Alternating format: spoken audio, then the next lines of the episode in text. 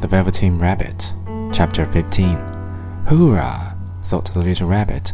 Tomorrow we shall go to the seaside.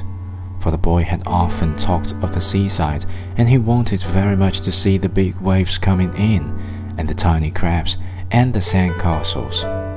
Just then Nana caught sight of him. How about his old bunny? she asked it. That, said the doctor. Why, it's a mess of scarlet fever germs. Burn it at once. What nonsense! Get him a new one. He mustn't have that any more.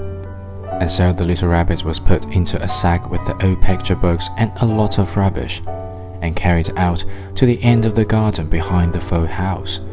That was a fine place to make a bonfire, only the gardener was too busy just then to attend to it.